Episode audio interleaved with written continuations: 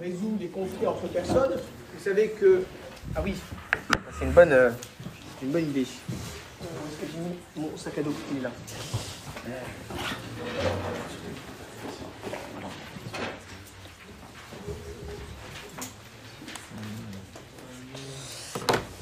Voilà. Donc, distinguons donc la médiation universelle de Marie pendant sa vie terrestre de la médiation universelle de Marie au ciel. On s'intéresse donc à la médiation d'abord de Marie sur la terre, donc tout d'abord, qu'est-ce qu'un médiateur?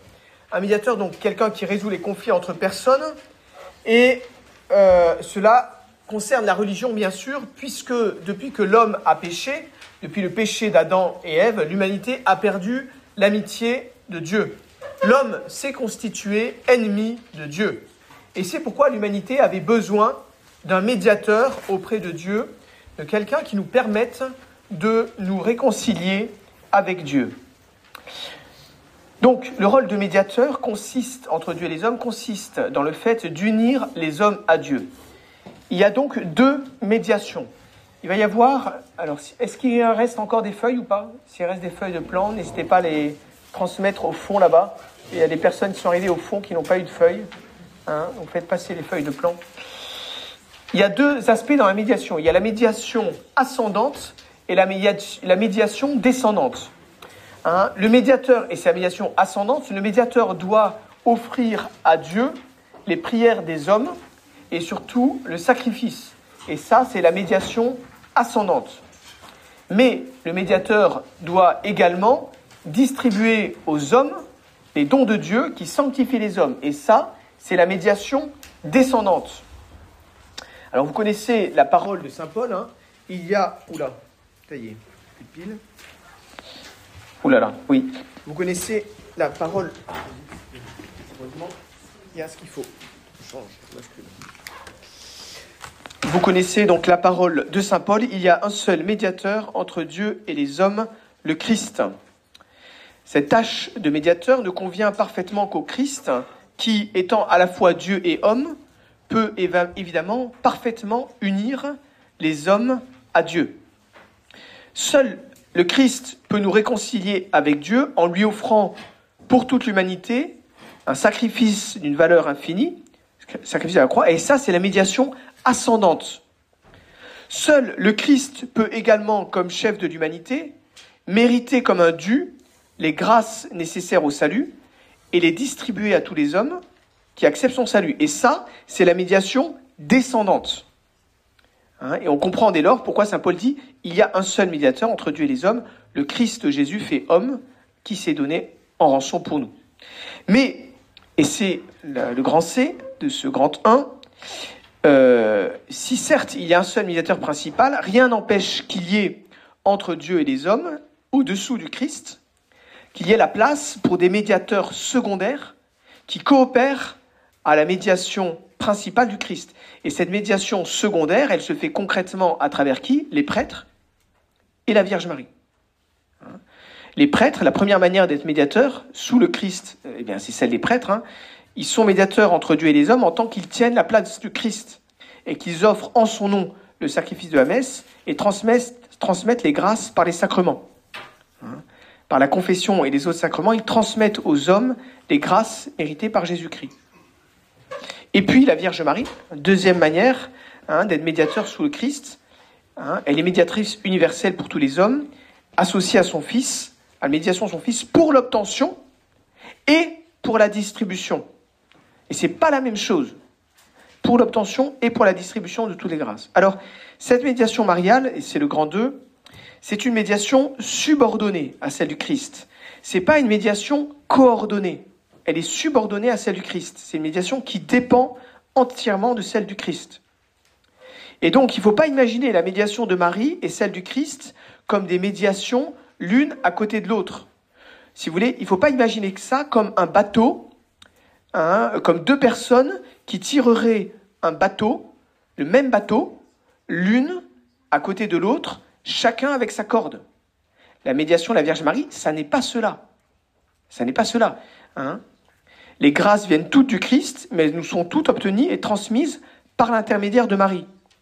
Un peu comme on dirait euh, qu'un fruit vient à la fois de l'arbre qui l'a produit et en même temps du rameau qui le porte. À la fois de l'arbre qui produit et en même temps du rameau qui le porte. Le fruit est bien le fruit de l'arbre, principalement, et il est secondairement, de manière subordonnée, le fruit du rameau qui le porte. Hein. Alors, euh, c'est le cas, hein, euh, si le Christ est la tête du corps mystique, qu'est l'Église, hein, s'il est la tête d'où nous viennent toutes les grâces, la Vierge Marie est comme le cou par lequel toutes les grâces vont de la tête aux membres que nous sommes. C'est donc une médiation secondaire et qui n'est pas indispensable. C'est-à-dire que le bon Dieu aurait pu se passer de cette médiation, comme d'ailleurs le bon Dieu aurait pu se passer de la médiation des prêtres. Et si le bon Dieu a voulu cette médiation de la Vierge Marie et celle des prêtres, hein, je ne vais pas rentrer dans le détail des raisons, mais il y en a une raison qui est très belle, c'est justement pour donner à des êtres humains la dignité d'instrument. Hein, c'est un honneur que Dieu fait à l'homme d'en faire l'instrument hein, par lequel il va faire passer les grâces à l'humanité. Alors, euh, donc la médiation du Christ principal aurait suffi en soi, hein, mais celle de la Vierge Marie, comme celle des prêtres, a été voulue comme un rayonnement de la médiation du Christ. Alors, quelques témoignages quand même dans, dans la tradition, puisque certains euh, pourront dire, pourraient dire que cette doctrine, aujourd'hui communément enseignée par l'Église catholique, est une nouveauté, une nouveauté issue de la piété mariale hein, des, des, derniers siècles. En réalité, c'est faux. Saint Augustin, dès le 5 siècle, disait que la Sainte Vierge a coopéré par sa charité à la naissance spirituelle des fidèles qui sont les membres du Christ.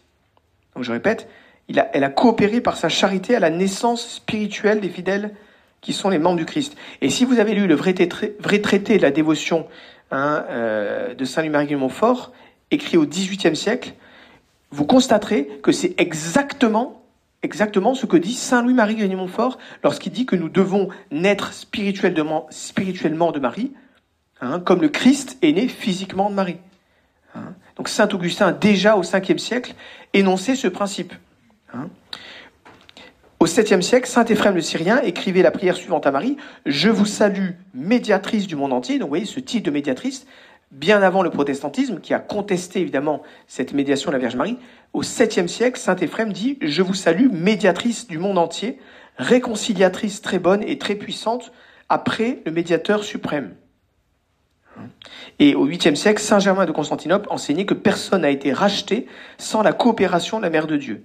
Hein, je passe tous les autres, mais il y en a, ils sont pléthores, Saint-Albert le Grand, Saint-Bernard, Saint-Alphonse de Liguori, etc. Hein. Et au niveau de l'enseignement des papes, c'est notamment Saint Pidis, dans son encyclique Ad Diem Illum, il dit que Marie est, je cite, la toute-puissante médiatrice et réconciliatrice de toute la terre auprès de son Fils unique. Et la fête de Marie médiatrice de toute grâce hein, a été étendue à l'Église universelle euh, sous Benoît XV, donc c'est le pape de la Première Guerre mondiale, hein, si je ne m'abuse c'est le pape la mais je, il me semble bien que c'est lui hein, qui a fait instituer, euh, étendu à l'Église universelle cette fête. Alors, voyons voir un peu plus dans le détail cette coopération de Marie à la rédemption. Hein, et première partie, rédemption objective, rédemption subjective. Là, on est au cœur du problème, par exemple, de la traduction que euh, nous, dans la tradition, nous contestions hein, euh, dans les prières de la messe, Hein, il, est mort pour la multitude, hein, qui a été retraduit de manière plus précise. Il est mort pour beaucoup, pour de nombreuses personnes. Hein. Est-ce que le Christ est mort pour tous? Si oui, quel est le sens qu'on donne à ce mot tous? Le Christ est mort pour tous dans la rédemption objective, oui. Dans la rédemption subjective, non. C'est-à-dire que tous ne bénéficient pas de sa mort, et ça, c'est pas sa faute à lui, c'est leur faute à eux. Sous-entendu, euh, bah, tout le monde n'est pas sauvé. Hein. Mais il est mort pour tous, pour offrir son salut à tous, mais tous ne bénéficient pas de son salut, de fait. Hein. Donc la rédemption opérée par le Christ, c'est une, une, œuvre qui s'est réalisée en deux phases bien distinctes, appelée la rédemption objective et la rédemption subjective. Hein. Alors, la rédemption objective, c'est l'action rédemptrice du Christ, commencée dès son incarnation dans le sein de Marie, et achevé par son sacrifice sanglant sur la croix. Cette œuvre de salut a racheté en une seule fois tous les hommes et à mériter toutes les grâces de sanctification. Toutes les grâces de sanctification. Hein. et la rédemption subjective, c'est la rédemption qui touche chaque sujet, subjectum, hein, en latin. C'est l'action sanctificatrice du Christ qui distribue ses grâces à chaque âme individuellement, en appliquant successivement dans le temps les mérites qu'il a acquis une fois pour toutes sur la croix. Hein, alors, pour vous aider à comprendre ces deux phases, une petite comparaison. Supposons que vous vouliez venir en aide à des enfants miséreux, il faut faire deux choses. Premièrement, acquérir des vêtements et de la nourriture pour eux, mais cela ne suffit pas, évidemment. Hein. Euh, il faut aussi donner, distribuer concrètement à chaque enfant ces choses que vous avez achetées pour eux. C'est la même chose pour la rédemption. Hein. Il ne suffit pas que le Christ nous ait, par ses mérites, acquis une fois pour toutes le pardon de nos péchés, les grâces dont nous avons besoin. Il faut encore qu'il nous applique individuellement son pardon et qu'il nous donne à chacun ses grâces.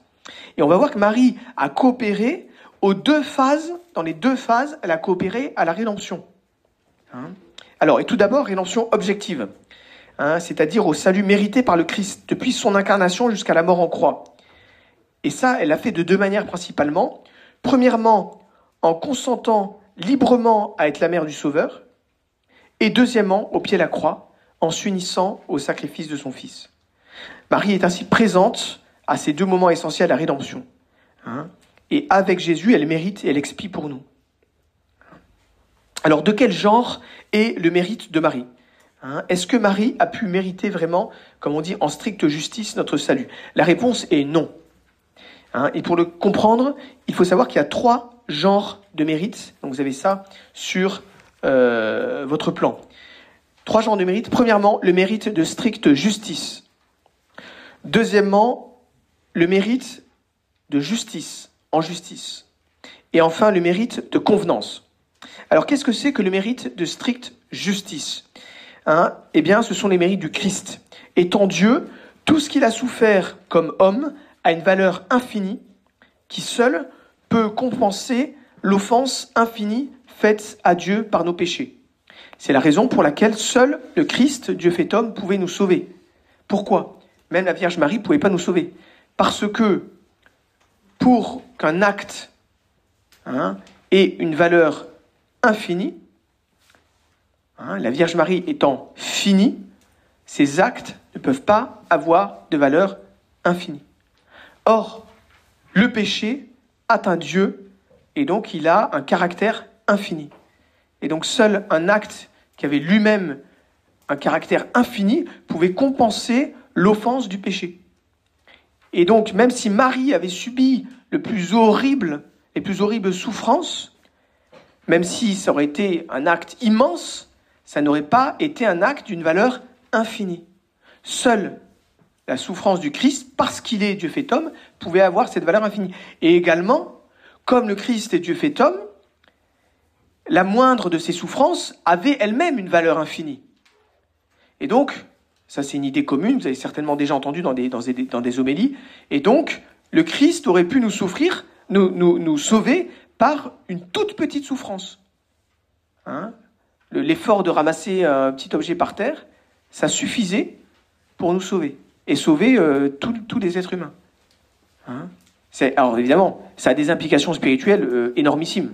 Parce que vous comprenez bien que si vous prenez conscience de ça, vous dites, mais alors, pourquoi, pourquoi ce summum de souffrance? Pourquoi cette abomination de souffrance? Hein Et pourquoi le Christ ne s'est pas contenté de nous sauver à moindre frais? Hein Pourquoi il a mis le paquet? Là, évidemment, je vous laisse méditer hein, là-dessus. Euh, ça, évidemment, lorsqu'on prend conscience de ça, et ça a des implications spirituelles très profondes. Hein. Donc le Christ a pu, étant chef de l'humanité, nouvel Adam, a mérité de Dieu le pardon de nos péchés, et il a mérité à notre place parce qu'il est justement le nouvel Adam, le chef de l'humanité. Hein. Alors ça, c'est mérite de stricte justice. Maintenant, voyons voir le mérite en justice, qu'on appelle en latin mérite des condigno. Hein. Dans dignus, il y a l'idée de justice. Hein.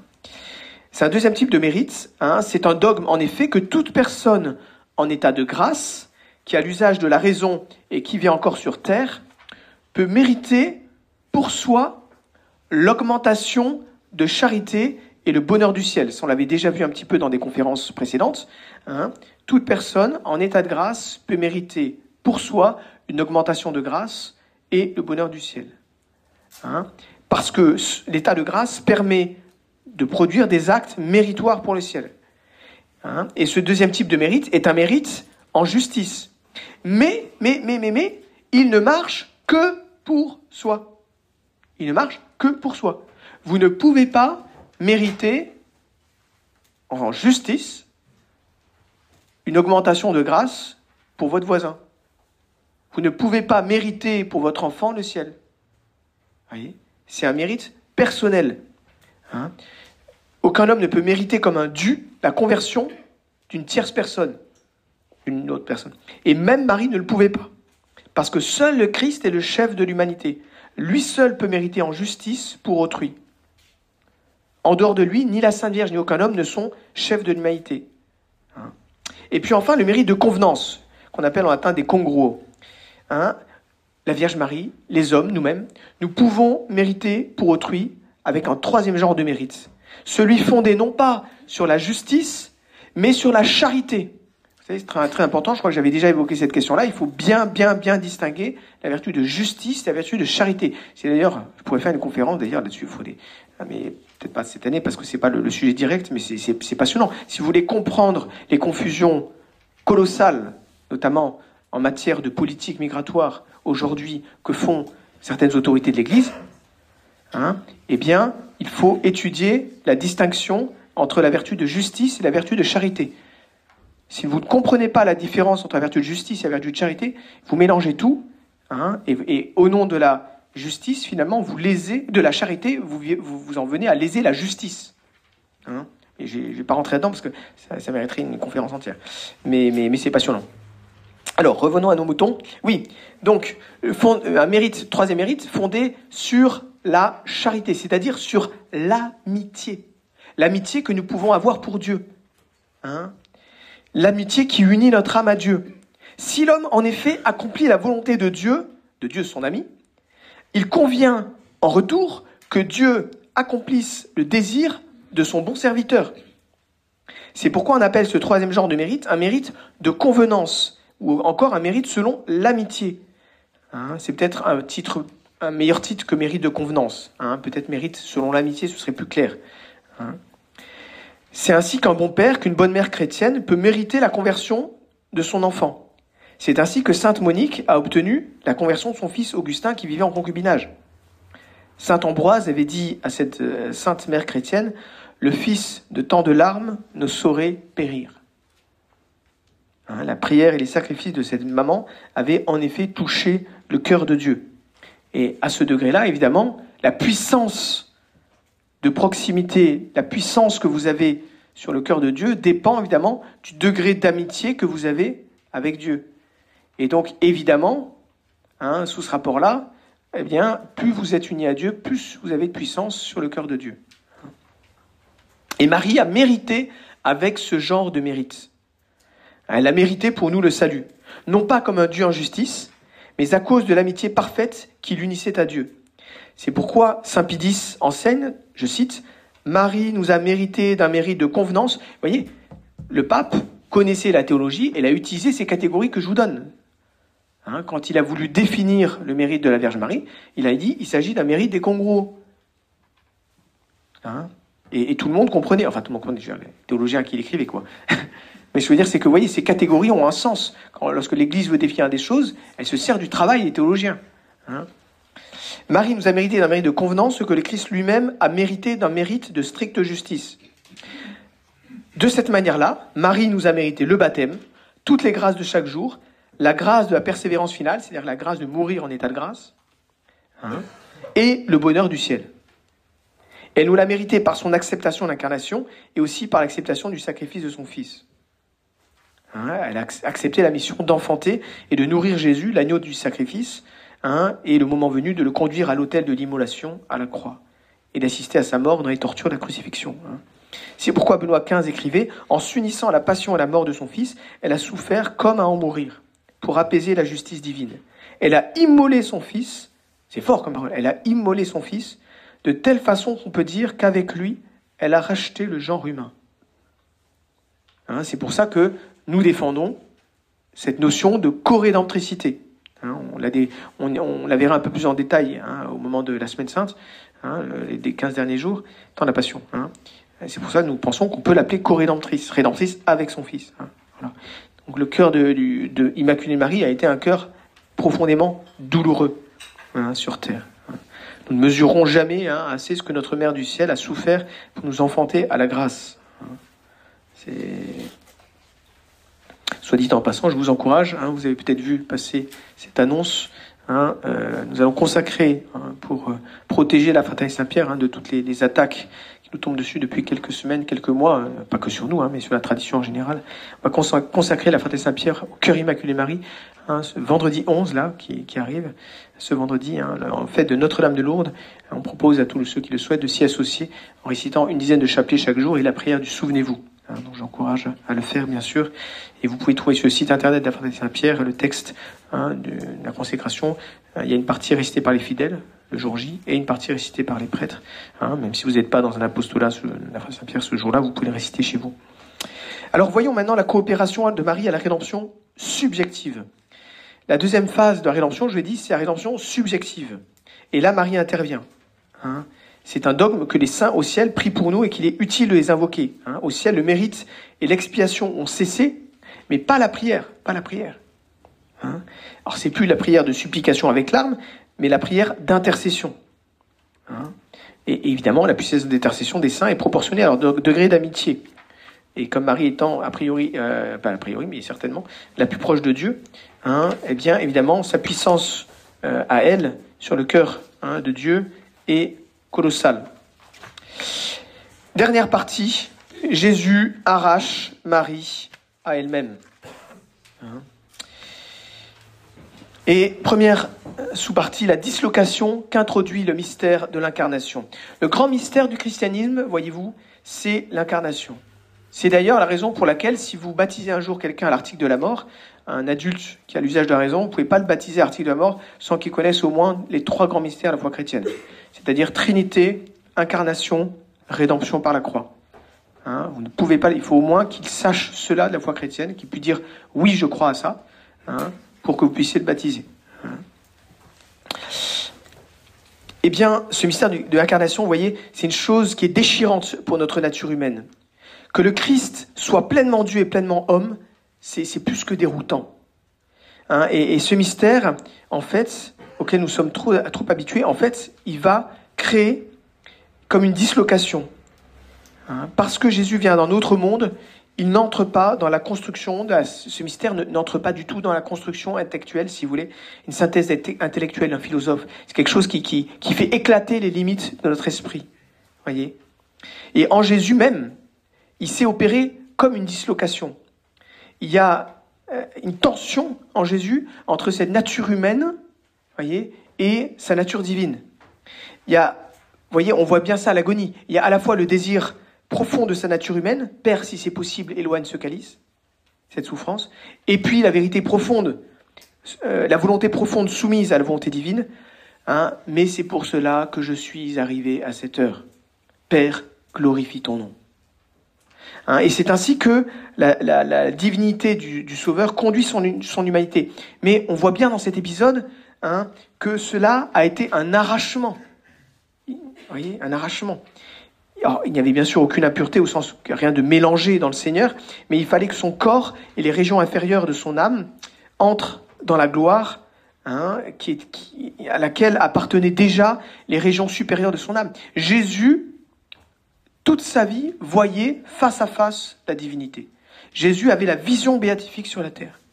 Mais ça, c'était à la cime de son âme. Les régions inférieures de son âme ne profitaient pas. C'est comme s'il y avait une, étanchéité parfaite entre son âme qui voyait Dieu face à face, même dans les tortures de la croix. Voyez? Et les régions inférieures de son âme qui étaient ben, soumises aux aléas de la nature humaine. Hein? En Marie, comment le Christ va-t-il conduire la Vierge Marie? Eh bien, on va voir en Marie, dans l'âme de Marie, les mêmes effets, voyez, de, cette, euh, de ce mouvement de dislocation qui nous fait tenir à la fois l'humanité et la divinité du Sauveur. Depuis l'Annonciation, Marie sait hein, qu'elle est la mère de ce Jésus qui est, qui est à la fois vrai Dieu et vrai homme. Et donc, quelle attitude devra-t-elle avoir envers cet enfant divin? Et elle sent bien que rien ne pourra se faire sans un certain déchirement. Elle accepte tout dans la nuit de la foi sans savoir comment va se dérouler sa vie. Et nous aussi, hein, il peut nous arriver d'accepter d'avance, hein, d'accepter de Dieu des choses qui sont, qui sont un mystère, qui sont des souffrances, mais quand viennent ces choses, eh bien, il y a quand même toujours des brisures et des surprises de l'âme. Vous êtes préparé intellectuellement, vous avez accepté dans la nuit de la foi, comme Marie, mais quand vient la souffrance, eh bien, vous êtes disloqué. La Vierge Marie avait dit oui à tout, à tout ce mystère de souffrance qu'elle pressentait confusément. Elle connaissait Isaïe 53, hein, euh, mais ça n'empêche que lorsque viennent ces dislocations successives, eh bien, à chaque fois, son cœur est écartelé. Et en quoi, voyez, pour nous, par exemple, nous savons tous que nous mourrons, mais quand viendra l'agonie, elle nous surprendra forcément d'une certaine manière. Voyez, nous attendons tous à la maladie, mais quelle forme concrète prendra cette maladie, cette souffrance ultime qui nous emportera Ça sera toujours une douloureuse surprise. Et en l'âme de Marie, il y a eu ce mouvement de dislocation. Et en quoi consistait cette, séparation, cet arrachement? Eh bien, en ceci que Jésus, ce Jésus qui tient d'elle son humanité, qui a la couleur de ses yeux et, et, le son de sa voix, eh bien, il est en même temps Dieu. Et que ce Jésus eh bien, va lui faire comprendre de plus en plus, par sa conduite, que ce n'est pas à elle qu'il appartient d'abord, mais à son Père, qui est Dieu. Et vous savez, Marie le sait théoriquement, mais il lui faudra l'apprendre expérimentalement chaque jour. Et à chaque fois, son âme en sera brisée. Jésus, en se faisant homme, hein, attache, c'est ça le mystère, c'est ça, c'est ça qui c'est ça le mystère le plus profond peut-être de souffrance de Marie pendant toute sa vie, indépendamment du monde de la croix, c'est que Jésus, en se faisant homme d'elle, il attache sa mère à lui par un lien d'une puissance inouïe le lien maternel. Je veux dire, il n'y a pas de lien euh, je veux dire, plus fort que le lien de, charnel d'une mère pour son enfant qu'elle a porté. Donc Jésus attache sa mère à lui par ce lien. Et après l'avoir attachée à lui par ce lien, maintenant qu'elle lui est attachée, eh bien, il lui demande le détachement. Après l'avoir attachée, il lui demande ce détachement. Et en nous, il va se produire un peu la même chose, vous voyez. Dans ce mystère de Noël que nous avons fêté il y a quelques semaines, Jésus nous dit, n'oublie pas que je suis ton Dieu. Si je suis homme, c'est pour te captiver, te saisir. Et maintenant que tu es captivé, que tu es saisi par mon humanité, eh bien, il faut me suivre. Dans des régions au-delà de l'humain. Il faut me suivre dans le divin, sur un chemin qui sera un chemin de douleur. Et à chacun d'entre nous, il sera demandé d'une manière ou d'une autre, hein, des arrachements, la séparation toujours plus profonde d'un certain nombre de choses. Alors bien sûr, ce ne sont pas les mêmes choses que pour la Vierge ou que pour l'humanité de Jésus, mais il y aura toujours une séparation, un arrachement. On lit dans l'Épître aux Hébreux, elle est vivante, la parole de Dieu. Elle est efficace, plus acérée qu'une épée à deux tranchants. Si pénétrante qu'elle va séparer l'âme de l'esprit, voyez, c'est vraiment cette dislocation, cet arrachement qu'évoque Saint Paul. Elle va arracher, séparer l'âme de l'esprit. L'âme, c'est-à-dire ce qui donne la vie au corps, et l'esprit, c'est-à-dire l'âme en tant qu'elle est tournée vers Dieu. Et cette douleur nous purifiera. Pour la Vierge Marie, cette douleur était destinée non pas à la purifier, elle n'avait pas de péché, mais à la grandir, à, disloquer toujours davantage sa nature humaine pour l'attirer vers plus haut, pour l'ouvrir vers ce surnaturel divin qui vient faire exploser les limites de notre nature humaine. Et c'est à cette lumière qu'il faut comprendre toutes les paroles dures de Jésus à l'égard de sa mère. Ces paroles qui sont en fait des paroles d'amour. Parce que les paroles du plus profond amour ne sont pas toujours des paroles douces. Elles peuvent être des paroles parfois très dures. Comme lorsque le Père demandera à son Fils de monter sur la croix. Et lorsque son Fils lui demandera que ce calice s'éloigne de lui, son Père ne dira pas oui. Il n'enlèvera pas l'épreuve. Et Jésus va user du même amour séparant à l'égard de sa mère. Dès l'Annonciation, Marie a dit oui à ce processus d'arrachement, de dislocation intérieure, cette transverbération de son âme, qu'on représente justement par un, grès, un glaive. Vous voyez ce glaive acéré dont vous parle Saint Paul, qui vous dit que ça, ça disloque l'âme. Ben Marie va laisser ce glaive pénétrer dans son âme. Hein? Elle va dire toujours oui, elle va être emmenée toujours plus haut. Vous voyez, en fait, je pense que c'est... Il y a quelque chose, si vous voulez, quand on cherche à se sanctifier, il y a quelque chose qui est, qui est dur, on ne peut pas se le cacher. C'est qu'en fait, vous pouvez jamais vous dire, ça y est, j'ai fait cet effort, maintenant je me repose, quoi. Ça marche pas comme ça. Vous faites un effort de plus, générosité de plus, et là, bon Dieu vous dit, allez, avance une marche de plus. Et vous devez grimper la marche de plus. Et encore une marche. Et ça ne s'arrête pas. C'est toujours plus haut. Alors ces étapes, les étapes de ces douze heures disloquantes en Marie, Siméon lui avait annoncé qu'un glaive transverse, transverserait son âme, hein, transpercerait son âme. C'est la première de ces douleurs.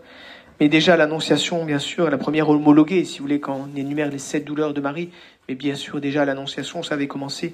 Marie avait compris qu'elle devait tout donner. Hein, elle connaissait, je vous le disais, les prophéties de l'Ancien Testament, particulièrement celle bouleversante d'Isaïe 53, le serviteur de Yahvé, brisé Hein, tué à cause des iniquités de son peuple. La seconde douleur sera la fuite en Égypte. Dieu n'intervient pas pour sauver cet enfant qui est Dieu. Il l'abandonne à ces deux pauvres fugitifs errants que sont Joseph et Marie. Dans ce délaissement, Marie et Joseph n'ont pour, protecteur que le Père du ciel, mais c'est comme s'il n'existait pas. Il les abandonne, il abandonne Jésus à leurs efforts humains. Marie devait se dire, mon Dieu, mais si c'est votre enfant, pourquoi vous l'abandonnez ainsi?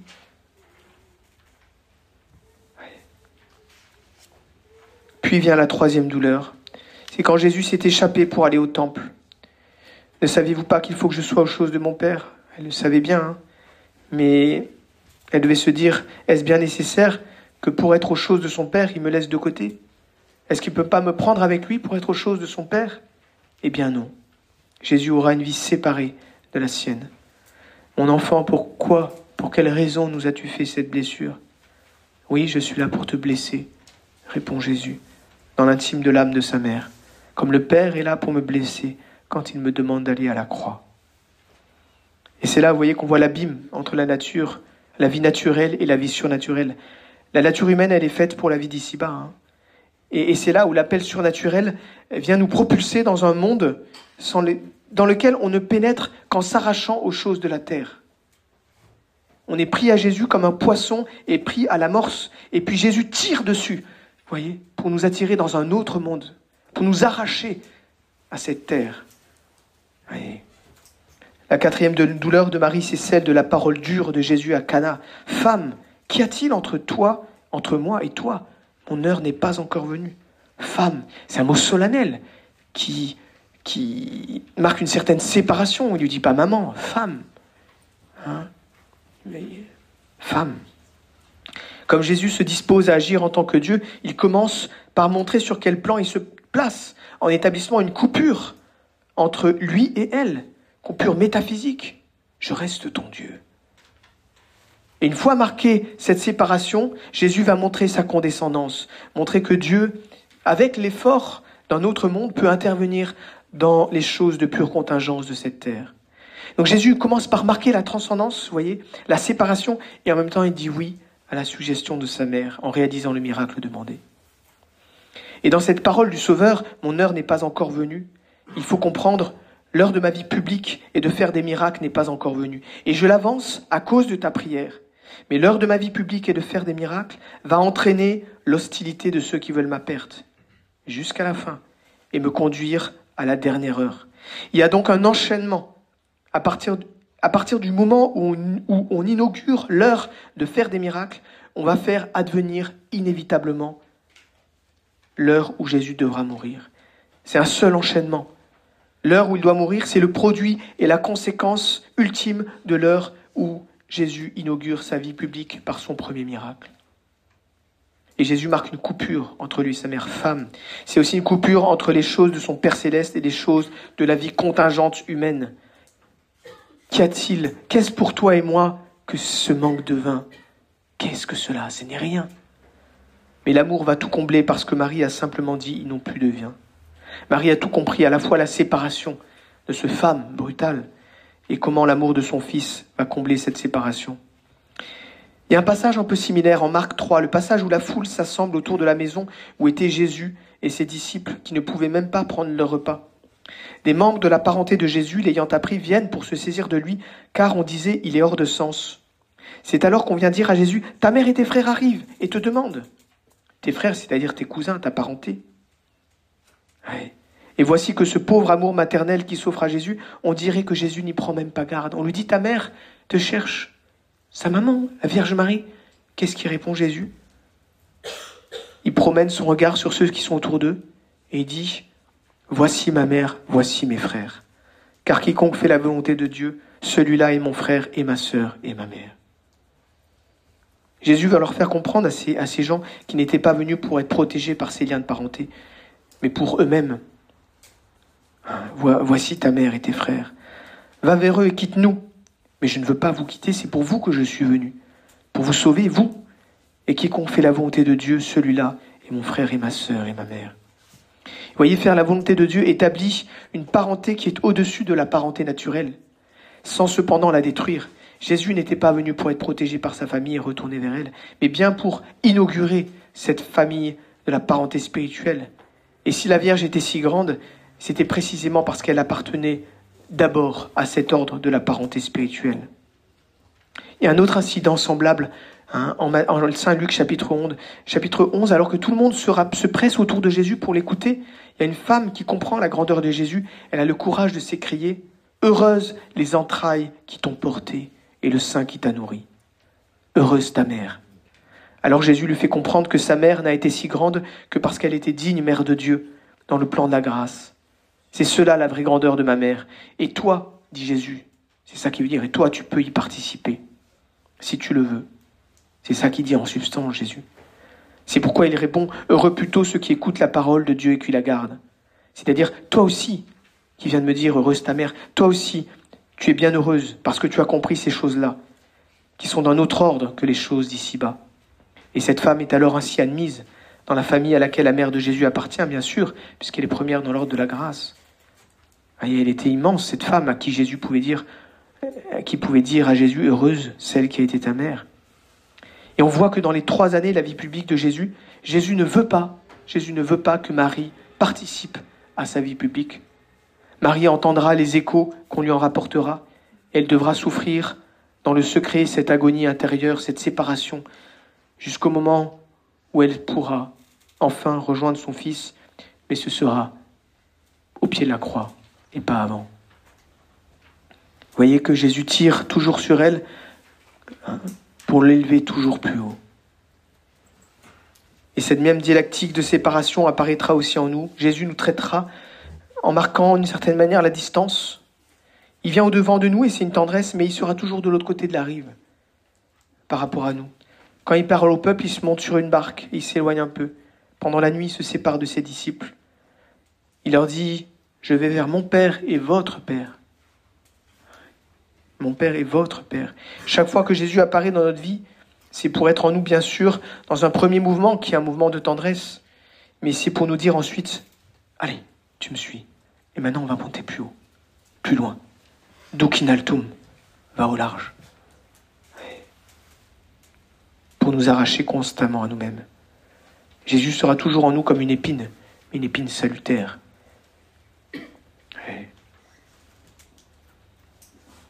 Bien sûr, la Vierge Marie, cette dislocation n'avait pas pour but de la purifier, puisqu'elle n'avait pas de péché. Mais en nous, bien sûr, cette dislocation suppose une purification. Parce que chez nous, c'est pas seulement l'humain qui doit aller vers le divin, c'est d'abord l'humain qui doit être purifié. L'impur, le mélangé, doit d'abord passer au plan de la pureté.